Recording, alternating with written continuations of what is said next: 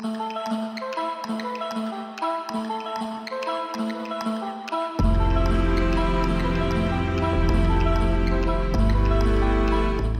soin de ton corps pour que ton âme ait envie d'y rester, ainsi parlait Mahatma Gandhi. Bienvenue dans Pure et Sensé, votre podcast bien-être et santé qui va vous donner justement envie d'habiter votre corps pendant très longtemps. Je suis Véronique Mounier, pharmacien et micronutritionniste, et je suis très heureuse de vous accueillir pour ce premier épisode de notre série consacrée au printemps et à ses désagréments pour notre santé, pollution, allergies, piqûres d'insectes. Le retour des beaux jours ne fait pas le bonheur de tous. Alors première de mes recommandations, prendre soin de la qualité de l'air que nous respirons à l'intérieur de nos maisons. Nous allons voir ensemble dans cet épisode ce que la nature a de meilleur à nous offrir pour une maison zéro pollution ou presque. On parle beaucoup de pollution extérieure, mais le vrai danger viendrait surtout de l'intérieur, de notre habitat. En effet, d'après une étude de l'ANSES, la pollution intérieure serait responsable de 20 000 décès par an. Nous ne le savons pas forcément, mais l'air à l'intérieur de nos maisons peut être jusqu'à 100 fois plus pollué qu'à l'extérieur, ce qui peut aggraver notamment les allergies. Et cette pollution est d'autant plus sournoise qu'elle est invisible. Alors quelles sont les meilleures solutions naturelles pour assainir l'air de notre maison? C'est ce que nous allons voir en détail euh, dans cet épisode avec mon invité, le docteur Franck Gigon, spécialisé en phytothérapie, aromathérapie et micronutrition. Bonjour Franck. Bonjour à tous, bonjour Véronique. Merci d'être avec nous de merci nouveau. À vous. Merci, merci. Alors, soigner sa maison pour mieux soigner son corps, c'est une recommandation que tous les médecins devraient faire à leurs patients. J'imagine que vous êtes d'accord avec ça. Oui, bien évidemment, on a tendance à se focaliser sur le, le corps de nos patients, mais il faut s'intéresser aussi à leur environnement. Et euh, il est vrai hein, qu'il est euh, quasiment impossible d'échapper à la pollution ambiante, que ce soit l'air, l'eau, les aliments. On sait que il y a une contamination des espaces intérieurs qui est largement supérieure à celle de nos espaces extérieurs. Et quand vous rajoutez à cela le fait que nous passons en moyenne 85% de notre temps dans les environnements clos, eh bien, la mécédite, donc, euh, c'est chez nous, dans un bureau, dans le métro, dans un bus, etc. Alors, sans nous faire un cours de chimie, quels sont les, les polluants intérieurs dont il faut le plus se méfier et surtout où se cachent-ils, Franck? En fait, ils sont pas si cachés que ça. Hein. Ce sont des polluants spécifiques qui émanent des matériaux qu'on utilise notamment dans la construction, dans le chauffage, dans la décoration. Alors parmi ces intrigants, nous avons les composés organiques volatiles qu'on résume sous le terme de COV, comme le benzène, mais on a aussi les organochlorés, on a le fameux CO2. Bien sûr, le tabagisme intervient, les gens qui bricolent, quand on a un peu d'humidité, on a les moisissures euh, qui viennent nous titiller les naseaux. On a aussi les allergènes et puis les fameux perturbateurs endocriniens qu'on peut trouver dans l'alimentation sous la forme de pesticides, les ustensiles de cuisine, vous voyez, la liste est longue, les produits de beauté, les produits ménagers, bien sûr les meubles exhalent aussi toutes sortes de joyeusetés comme le bisphénol A, les phtalates, le parabène, le triclosan. Vous voyez que la liste est longue. Voilà, qui sont des, des, perturbateurs endocriniens. Alors arrêtons-nous un peu euh, sur ces fameuses substances dont on parle beaucoup en ce moment. Perturbateurs endocriniens parce qu'ils euh, vont interférer avec le fonctionnement de nos hormones. C'est ça, comme leur nom l'indique. En fait, euh, ils viennent mimer l'action des, des hormones féminines qu'on appelle les estrogènes. Et donc, euh, on sait, hein, dans certaines régions de France, par exemple, qu'il y a une féminisation des grenouilles et des poissons, et les conséquences sur eux, bah, c'est des troubles de la fertilité, qu'on peut d'ailleurs retrouver chez l'humain, hein, euh, sous, le, terme d'infertilité féminine. Et puis, euh, l'homme aussi n'est pas épargné. On peut, on peut être exposé d'ailleurs avec ces produits à une puberté précoce, à de l'obésité et même des maladies thyroïdiennes. Alors, un peu plus euh, quand même conséquent, on a aussi euh, dans le lot des malformations congénitales et puis les cancers dits hormonodépendants, et ça va même jusqu'aux troubles de l'immunité. D'accord. Bon, le problème, c'est que ces perturbateurs endocriniens sont partout, vous l'avez dit. Hein. Euh, on en trouve euh, dans notre dentifrice, dans les fruits euh, et les légumes que nous mangeons, dans le tissu de notre canapé, dans les jouets de nos enfants, dans les cosmétiques, les produits ménagers. Comment ces perturbateurs endocriniens pénètrent-ils dans notre organisme? Eh bien, ils pénètrent, euh, on peut dire, par euh, trois voies essentielles. Hein. C'est la, voie cutanée, donc par la peau. Euh, évidemment, on peut en respirer, donc par les voies respiratoires, et puis par les voies digestives, hein, tout simplement. Quels sont les principaux réflexes euh, à avoir pour justement limiter leur impact sur notre santé? Par exemple, est-ce qu'il est préférable de manger bio, notamment pour les fruits et légumes, afin de diminuer les pesticides qui laissent plus de résidus dans les fruits et légumes que dans les céréales, hein, par exemple? Oui, alors le débat est, houleux sur le sujet, mais on, on sait très bien qu'il euh, y a quand même des études qui ont été faites. Il y a notamment une étude de Que choisir de 2016 qui a montré que les fruits et les légumes qui portaient le label bio ne euh, comportait pas de résidus de pesticides. Bon, alors, évidemment, il peut y avoir des traces. Hein. Mais en tout cas, on a montré aussi qu'après deux semaines d'alimentation bio, on parvenait presque à éliminer complètement les pesticides de son alimentation. Donc, c'est quand même relativement intéressant de s'orienter vers ce type d'alimentation. et concernant la cuisson et la conservation des aliments, là encore, il faut être vigilant parce qu'on peut retrouver des perturbateurs endocriniens, euh, euh, notamment dans les revêtements des poêles casseroles. Oui, c'est ça, puisque euh, les, poêles et les casseroles ont un revêtement qui, permet de, contenir la chaleur. Et on a du PCB, on a des PFOA, on a plein de sigles un petit peu intéressants comme ça. Donc, ce qu'il faudrait, c'est éviter d'utiliser des poêles ou des casseroles qui seraient, par exemple, en téflon rayé ou abîmé. Il faut, se tourner plutôt vers euh, des, récipients en fonte ou de l'inox, par exemple. D'accord. Et là, on ne retrouve pas euh, ces PCB et ces PFOA Il n'y en a pas. Puis de même qu'il faut éviter la cuisson papillote en aluminium. On sait que l'aluminium euh, va dans les, dans les cellules hein, et puis peut augmenter le risque de certaines maladies neurologiques, par exemple. Et puis, on peut, on peut rajouter aussi euh, tout ce qui est euh, plastique et film alimentaire, qui sont constitués très souvent de, de phtalates. Donc, on se tournera plutôt vers du verre, hein, dans, dans, ce cas-là, par exemple.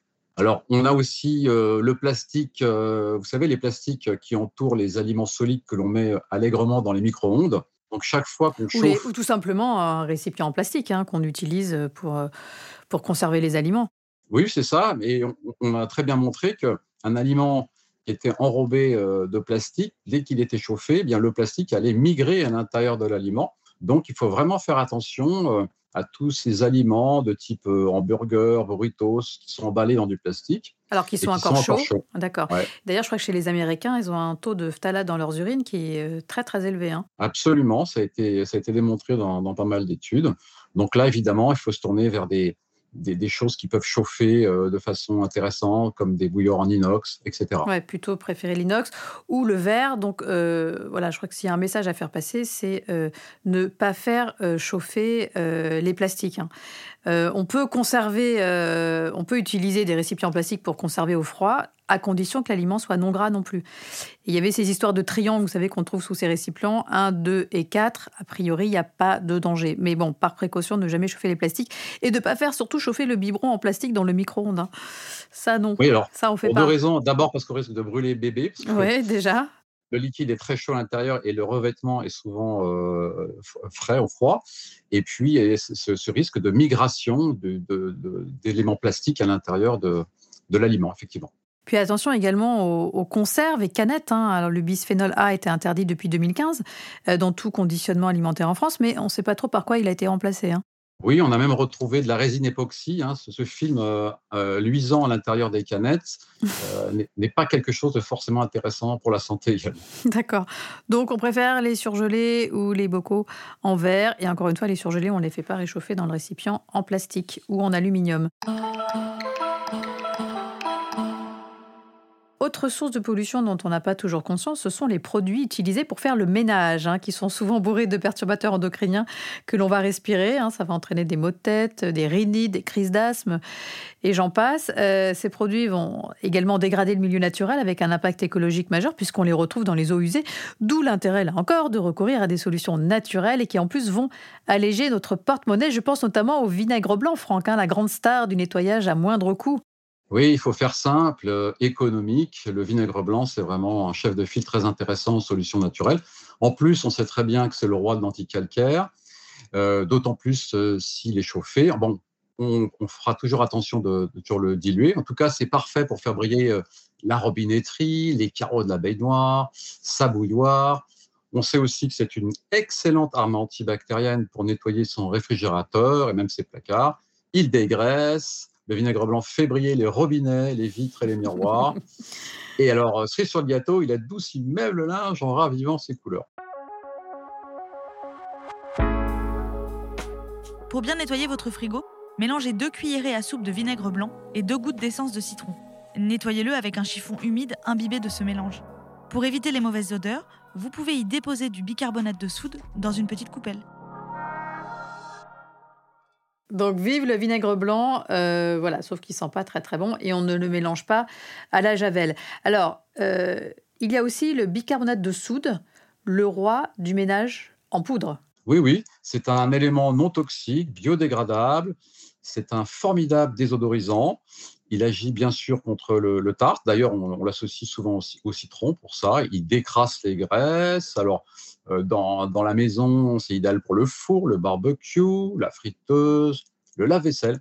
Et si vous le mettez sur une éponge humide, il peut même nettoyer l'intérieur du réfrigérateur, raviver tout l'électroménager. Et puis certaines personnes, comme moi, plus exactement ma femme, le saupoudrent dans l'évier pour euh, le, nettoyer et le désinfecter. Ah mais je pensais que le roi du ménage, c'était vous, Franck. Vous en parlez euh, tellement bien. Bon, quelques mots aussi sur le citron, qui est un formidable désinfectant et antibactérien. Et en plus, lui, il sent bon. Hein. On peut même l'utiliser euh, directement comme éponge. Oui, alors il est intéressant aussi parce qu'il est anticalcaire, il est désodorisant, qui vous l'avez dit, hein, il laisse une, odeur agréable, bien fruitée, bien sympathique. Alors on peut verser quelques gouttes sur une éponge et puis ou alors utiliser un demi citron ouvert, même s'il a été pressé, c'est pas très grave. Et ça marche très bien pour venir à bout de la saleté. C'est comme une éponge en fait, on l'utilise comme une éponge. C'est ça. Et puis enfin le couteau suisse du ménage, c'est le savon noir. Oui, alors c'est un, un, élément qui est fabriqué à base de potasse qu'on peut trouver bien sûr liquide ou en pâte. Alors quand il est liquide, hein, on peut nettoyer, dégraisser les sols, les plafonds. Le gros avantage, c'est qu'on n'a pas forcément besoin de le rincer. Et puis, c'est quelque chose qui est euh, assez utile pour le soin du linge. On peut aussi euh, s'amuser à le parfumer avec des huiles essentielles, parce que son odeur, qui est un petit peu euh, brute, ne plaît pas toujours. Hein, ça, faut le reconnaître. Et puis en pâte, ben, le, le savon noir permet de supprimer les taches, même qui sont rebelles. Et c'est vraiment aussi utile pour décrasser un four avec du bicarbonate de soude en association. Pour décrasser votre four, le bicarbonate de soude peut être votre meilleur allié. Dans un litre d'eau, mélangez 2 cuillères à soupe de bicarbonate de soude à 2 cuillères à soupe de vinaigre blanc. Vous n'avez plus qu'à passer un tissu imbibé de ce mélange sur toutes les parois de votre four. Et qu'est-ce que vous pensez des nettoyants vapeur C'est un investissement judicieux ou pas? Alors, pour ceux qui ont un petit peu les moyens, parce que ça coûte un peu cher à l'achat, mais il est vite rentabilisé parce que euh, le nettoyeur vapeur, ça permet d'aspirer les saletés, ça nettoie, dans le sens où ça a une action avec la chaleur bactéricide, antifongique, donc anti-champignon en même temps. Donc, euh, pour le coup, on n'a pas besoin de produits chimiques et puis on peut vraiment l'utiliser partout. Alors, les vitres, euh, sur le carrelage, même les matelas. Bon, en revanche, on oublie l'eau de Javel parce qu'elle présente une certaine toxicité. Euh, on va préférer euh, les produits avec un label écologique, hein, je pense que vous serez d'accord avec moi. Et on n'oublie pas de porter des gants parce que la contamination se fait aussi par la peau. Donc voilà, ça y est, votre maison est propre. Euh, en plus, vous n'avez pas les yeux ou la gorge qui pillent grâce au beau conseil de Franck, la fédulogie. Euh, mais vous avez envie de parfumer votre intérieur parce qu'on le disait, le vinaigre, ça ne laisse pas forcément une odeur très agréable. Alors qu'est-ce que vous faites? Eh bien, vous allumez des bougies parfumées, vous faites brûler de l'encens ou encore vous utilisez des désodorisants d'intérieur. Ben là encore, mauvaise idée parce que nombreux de ces produits sont toxiques et irritants pour les voies respiratoires.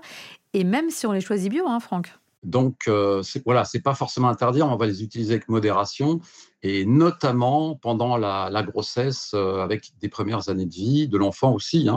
Mmh Alors, parmi les, choses à surveiller, bon, il y a les fameux bâtons d'encens, même naturels, hein, ils vont dégager à la combustion ben, du benzène, des formaldéhydes, hein, euh, qu'on a remarqué comme potentiellement cancérigènes. Et puis, sur le plan ben, de la clinique, on peut avoir des personnes qui qui ressentent des, maux de tête, des vertiges, même des irritations de la sphère ORL.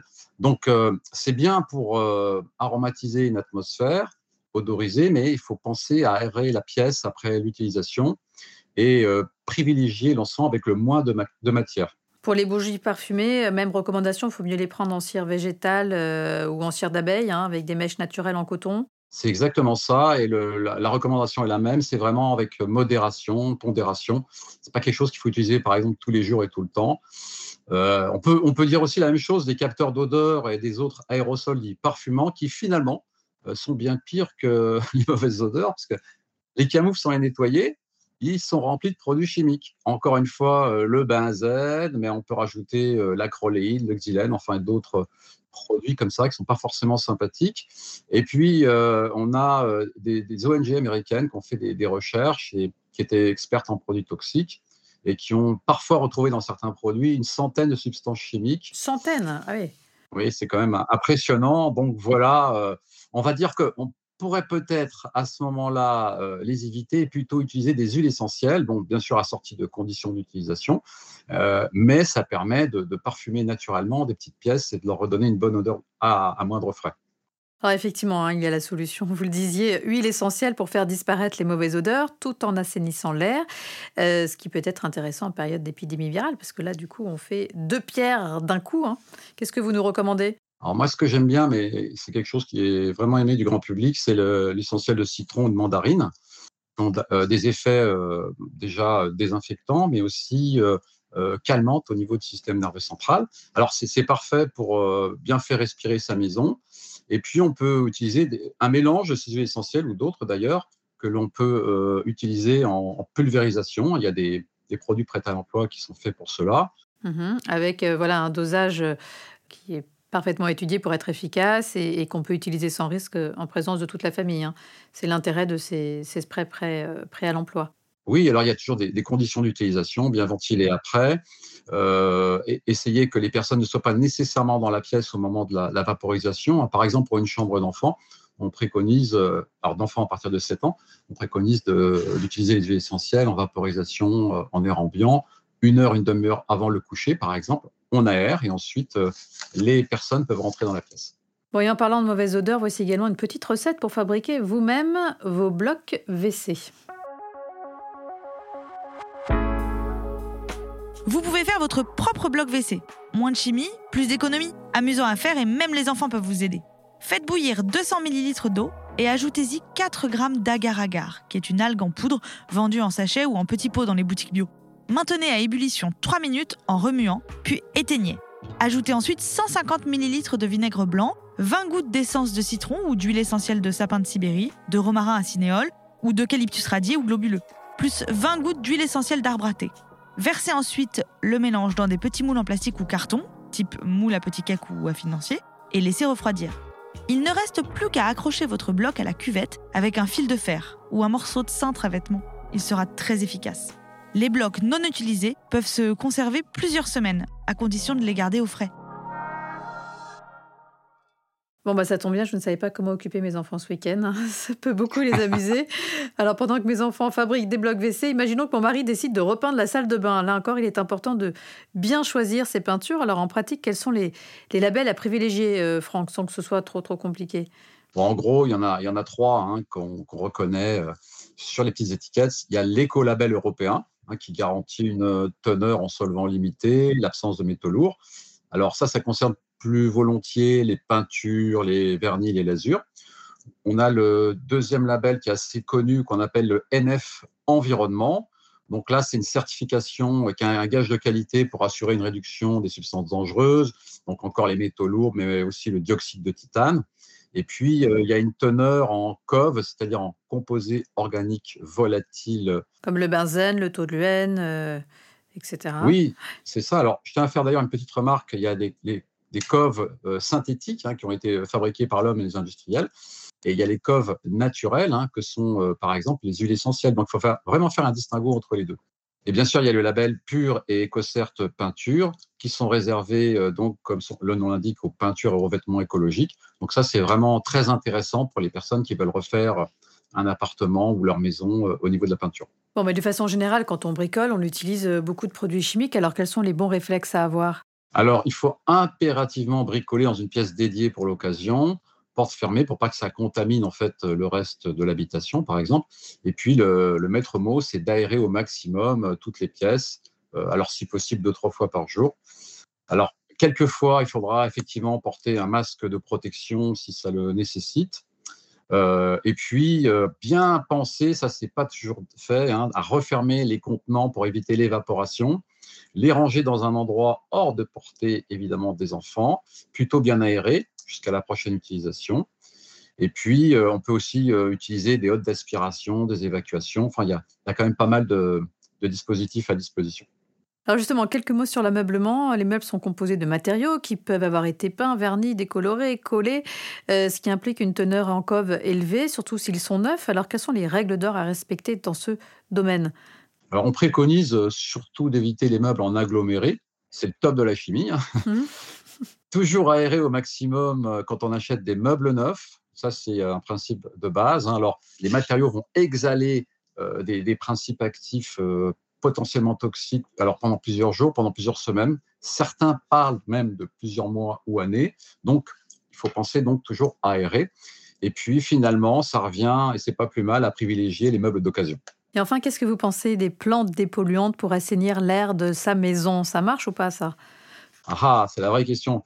Alors en fait, il y a des études qui ont montré qu'elles étaient plus euh, décoratives qu'efficaces. Alors, donc, c'est assez discutable euh, pour un habitat, mais parce qu'on n'a pas de preuves scientifiques, hein, finalement. Mais, mais, mais, quand même, ça, régénère l'air et ça humidifie un peu. Donc, on, se tournera vers des plantes comme euh, le fucus, les palmiers, les philodendrons, l'azalée, le caoutchouc, parce qu'on sait que leurs feuilles absorbent les toxiques présents dans l'air. Et donc, ça, c'est intéressant, euh, parce qu'en fait, la NASA avait travaillé dessus à l'époque avec des résultats encourageants. Et on sait que ben, le monoxyde de carbone, le, toluène, le benzène, le formaldéhyde, donc ces polluants euh, sont euh, par les plantes, c'est-à-dire qu'ils sont absorbés. Et donc ça, c'est plutôt intéressant dans un environnement clos. La bonne idée à suivre? Le test parisien d'une colonne Maurice dépolluante. Les colonnes Maurice, ce sont ces colonnes mythiques que l'on trouve un peu partout dans la capitale et qui servent à afficher des publicités des microalgues qui vont capter le dioxyde de carbone, CO2, et le dioxyde d'azote ont été placés dans ces colonnes, formant une sorte de bioréacteur permettant de réduire la pollution. Leur atout, elles croissent beaucoup plus vite que les plantes terrestres et sont faciles à trouver et à cultiver.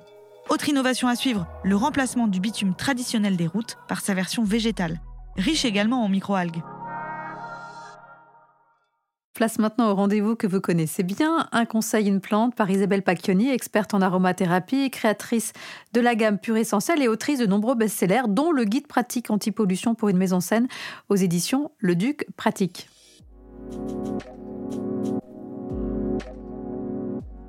Bonjour Isabelle.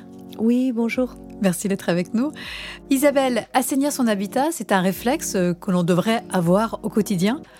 Je pense, en plus, c'est très agréable parce qu'avec les huiles essentielles, on a le plaisir de se débarrasser des virus, des bactéries, euh, des champignons, enfin tout ce qui pollue notre environnement. Et en même temps, ça purifie de façon extrêmement agréable puisqu'elles ont des parfums très captivants pour certaines, très décongestionnants. Alors ma petite recette à moi, ça va être euh, si on veut vraiment assainir euh, et aussi, pourquoi pas, se débarrasser des mauvaises odeurs, les huiles essentielles de citron, les huiles essentielles de niaouli et aussi celles de pain et de sapin.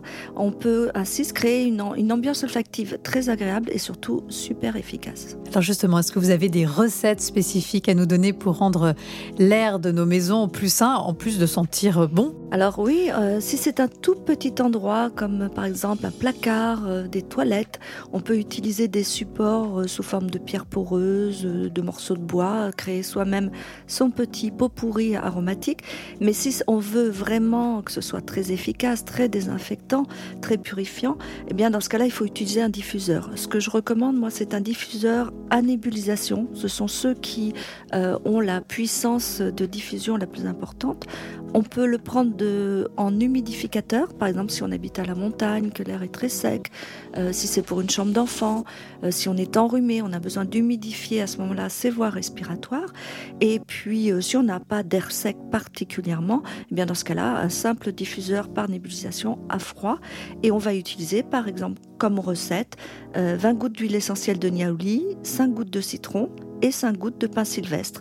Alors c'est très simple, il suffit de suivre le mode d'emploi de son diffuseur et on diffuse ça pendant une heure. En général, les diffuseurs sont équipés d'un arrêt automatique afin de pas trop saturer quand même l'air en molécules aromatiques et euh, aussi en mode alterné, c'est-à-dire qu'il travaille euh, de façon alternée et diffuse pendant 30 euh, secondes, s'arrête pendant 30 secondes, etc. Ce qui laisse le temps à l'air de bien s'oxygéner avec ces molécules aromatiques et puis ensuite, on, va s'habituer à l'odeur et quand on en aura besoin, eh bien on réenclenche son diffuseur. Voilà. Merci beaucoup Isabelle de nous avoir partagé euh, vos recettes pour une maison plus saine. Merci beaucoup. Ah, et un petit conseil, si euh, vous n'êtes pas très cuisine, mhm. aromathérapie, vous pouvez aussi utiliser des sprays. Alors il y a le, le champion toute catégorie, c'est le spray assainissant eau 41 huile essentielle.